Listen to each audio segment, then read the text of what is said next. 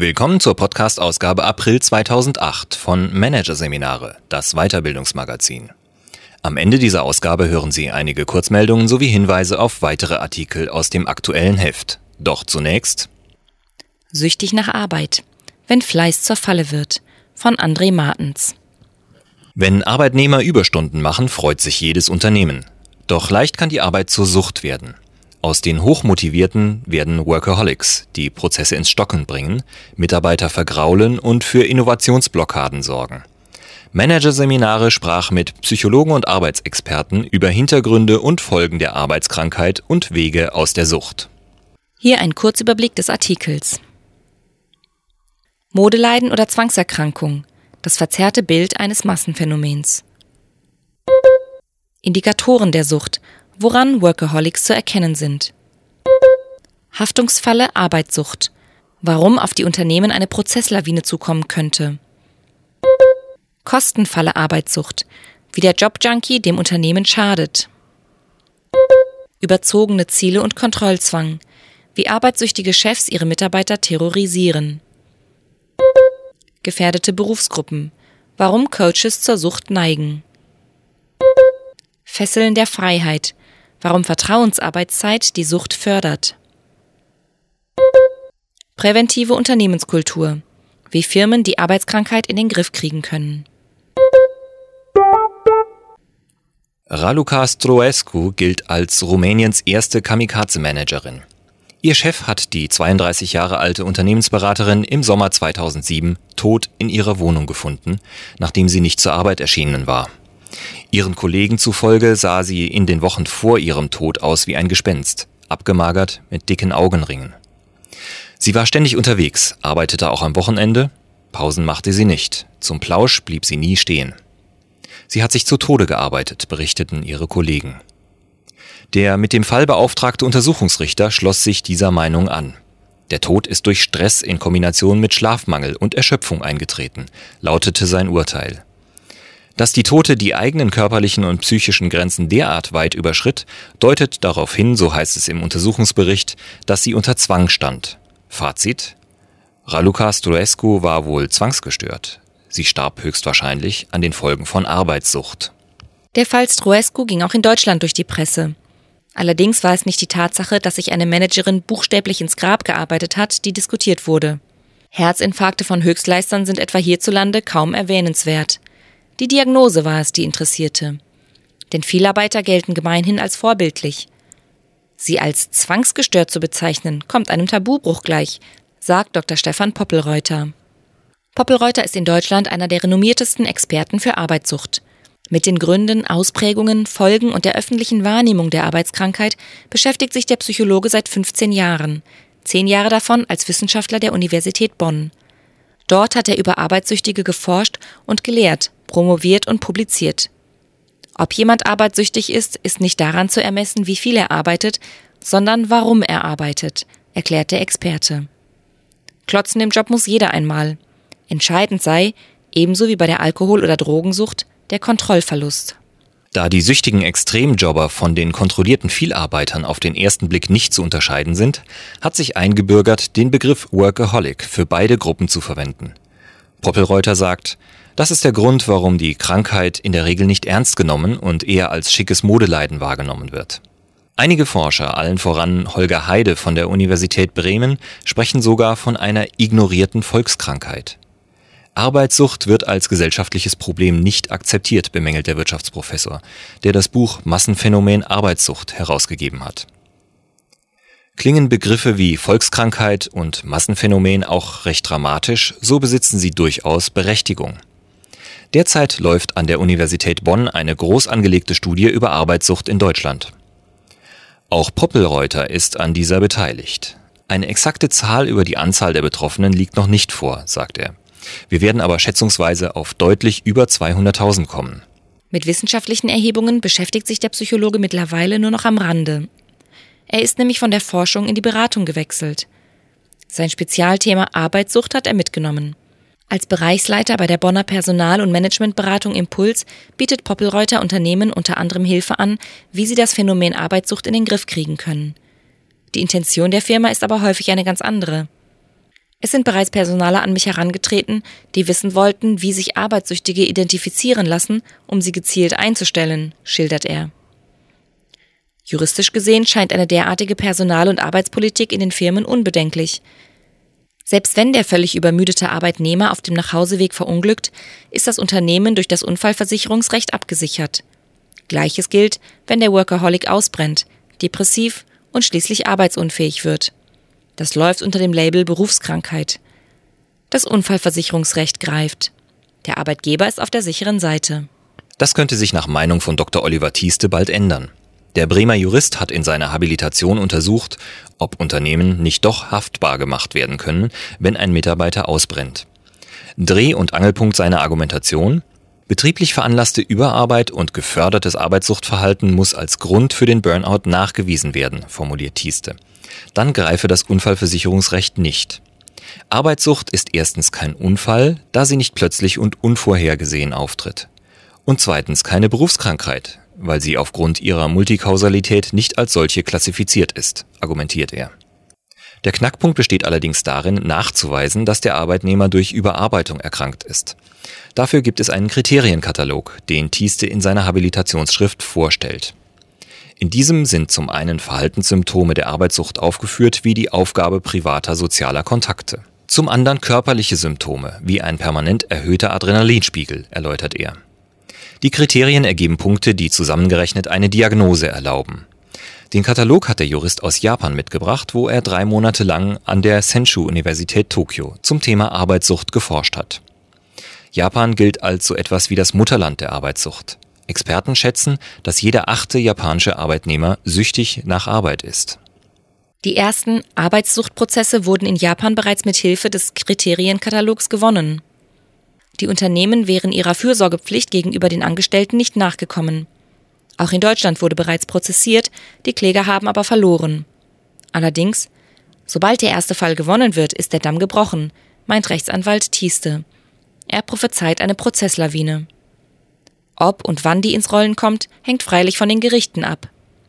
Je stärker das Thema in die Öffentlichkeit kommt, desto sensibler werden auch die Gerichte, zeigt sich auch Arbeitssuchtexperte Poppelreuter überzeugt. Ist die Bedrohung durch Prozesse noch eher abstrakt, sind andere negative Folgen der Arbeitssucht Fakt.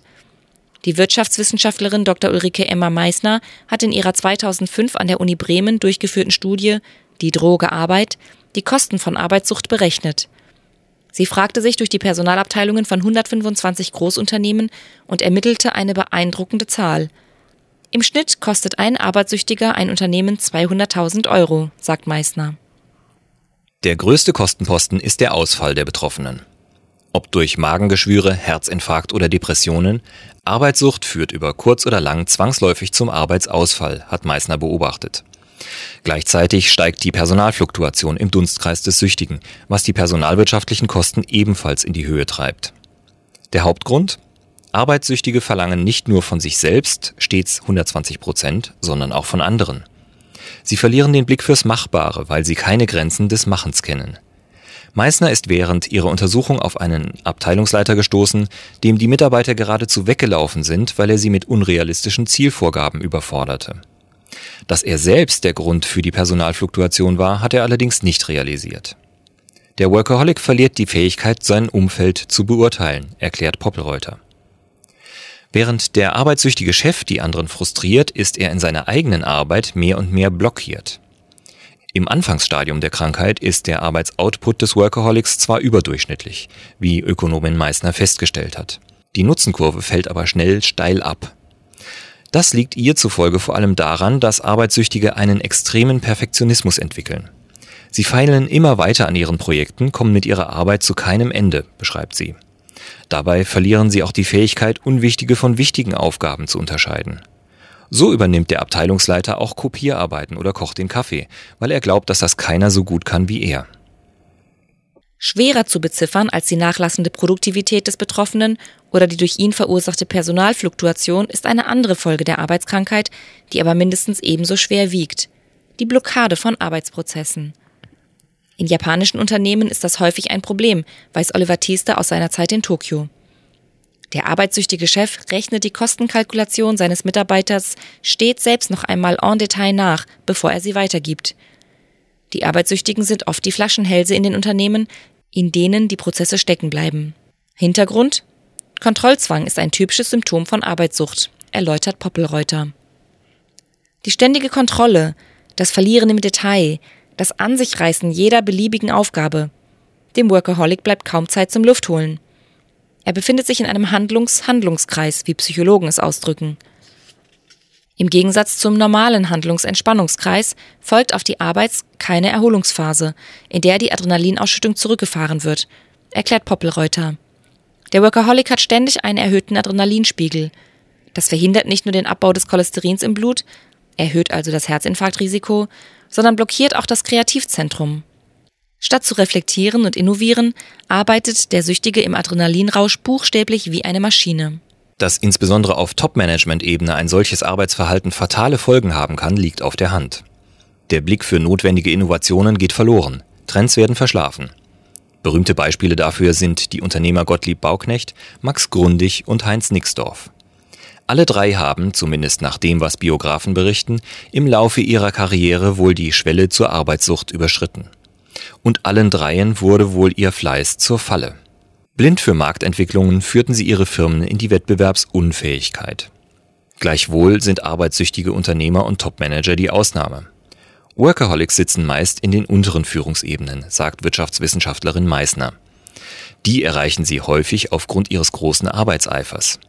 Sobald sie aber Führungsverantwortung übernehmen, stoßen sie unter anderem aufgrund ihrer Unfähigkeit zu delegieren und aufgrund ihres fehlenden Weitblicks an ihre Grenzen. Sortiert nach Berufsgruppen wiederum finden sich auffällig viele Arbeitssüchtige in Bereichen, in denen man sie nicht vermuten würde. Ärzte, Erzieher, Seelsorger oder auch Coaches. In allen helfenden Berufen ist die Suchtgefahr besonders hoch. Der Dank und die Anerkennung der Patienten und Klienten werden als starke Belohnung erlebt. Dieses Gefühl kann süchtig machen, wenn jemand die entsprechende Disposition besitzt, sagt Peter Berger. Der Psychologe von der Hartwald-Klinik 2 in Bad Zwesten bei Kassel, einer Fachklinik für psychogene Erkrankungen, arbeitet seit über 20 Jahren mit Arbeitssüchtigen. Über die Gründe, warum der eine zur Arbeitssucht veranlagt ist und der andere nicht, weiß in Deutschland wohl kaum einer mehr als er. Denn die tiefer liegenden Ursachen der Sucht aufzuspüren, ist Kern seines psychoanalytischen Therapieansatzes. Fündig wird er in der Regel in der Kindheit seiner Patienten. Berger berichtet von einem typischen Fall, einem arbeitssüchtigen Unternehmensberater. Dieser hat für eine Eins in der Schule immer fünf Mark bekommen. Bei einer Drei hat der Vater eine Woche lang nicht mit ihm geredet. Ein solches Belohnungs-Bestrafungsverhalten ist laut dem Psychologen ein häufiger Grund für ein pervertiertes Leistungsdenken, das zur Arbeitssucht prädestiniert. Ein anderer typischer Fall ist der zweite Sohn, der immer im Schatten des ersten gestanden hat. Berger erklärt, Oft treibt ein Minderwertigkeitskomplex den Workaholic an, den er durch Anerkennung für Arbeit zu kompensieren sucht. So vielfältig die Gründe sind, so viele sind gefährdet. Die Psychologen der Universität Bonn kommen in ihrer Studie zu dem Schluss, dass jeder siebte Deutsche die Disposition zur Arbeitssucht besitzt. Ob jemand in die Sucht abrutscht, hängt allerdings wesentlich von der Umwelt ab. Vor allem Vertrauensarbeitszeit fördert die Arbeitssucht, sagt Arbeitsrechtsexperte Thieste. Wenn ihm keine Grenzen gesetzt werden, verliert sich der latent Arbeitssüchtige leicht in seinem Job. Er merkt gar nicht, wie viele Stunden er klotzt, so Thieste. Zusätzlich verstärkt wird das Phänomen Arbeitssucht durch die permanente Verfügbarkeit des Suchtstoffes, fügt Therapeut Berger hinzu. Die Autofahrt, die Zugreise, die Wartezeit am Flughafen. Mit Hilfe von Laptop, Blackberry, Handy und Co. kann immer und überall gearbeitet werden. Gelegenheit macht süchtig, zumindest den, der die Veranlagung besitzt. Berger rät Dauerarbeitern dazu, sich arbeitsfreie Inseln einzurichten. Das können Orte oder feste Zeiträume sein. Für den, der einen langen Weg zur Arbeit hat, etwa das Auto oder die Straßenbahn. Oder ein Abend unter der Woche, an dem Arbeit tabu ist. Wichtig sei, keine Ausnahmen zu machen.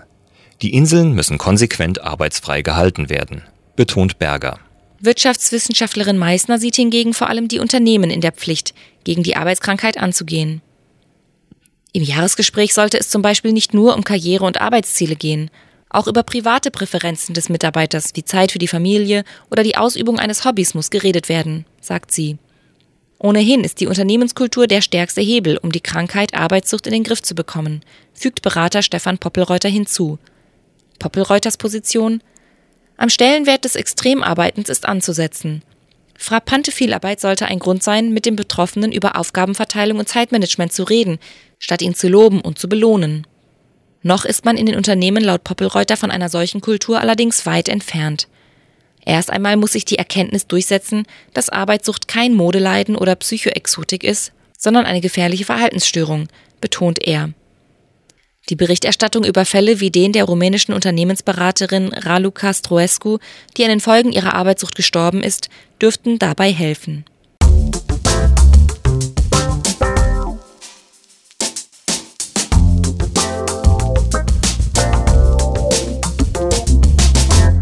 Sie hörten den Artikel Süchtig nach Arbeit, wenn Fleiß zur Falle wird von André Martens aus der Ausgabe April 2008 von Managerseminare produziert von voiceletter.de.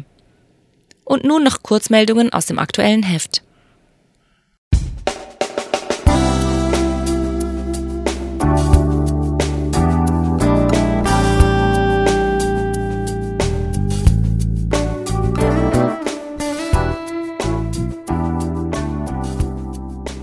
Vielreisenden Führungskräften soll eine Erfindung aus Russland Erleichterung verschaffen.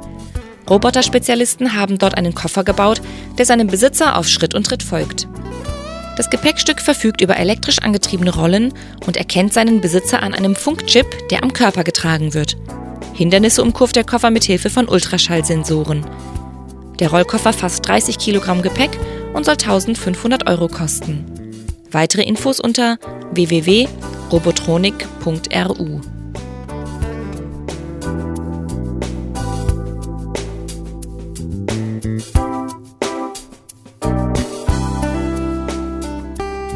Wie viel kostet Ihre Karriere? fragt das Wirtschaftsmagazin Kapital den Webbesucher unter kapital.de/slash Karriererechner.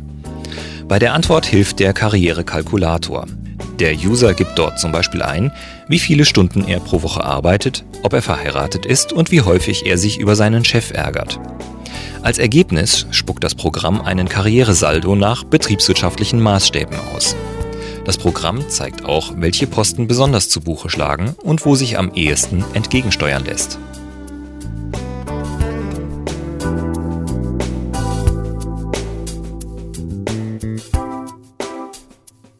Transfertrainings treiben immer kuriosere Blüten.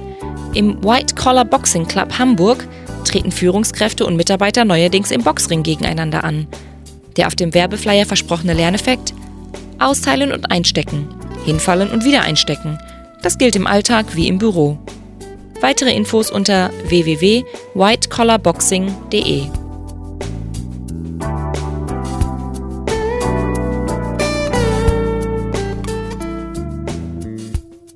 Soweit die Kurzmeldungen aus der Aprilausgabe von Managerseminare. Weitere Themen der gedruckten Ausgabe sind Trendanalyse Weiterbildung. Für welche Themen und Aufgaben Unternehmen Geld ausgeben. Die Psychologie der Überzeugung. Wann Menschen besonders gerne Ja sagen. Und HR-Arbeit bei BMW. Warum Personalvorstand Ernst Baumann das Jahr 2015 simuliert.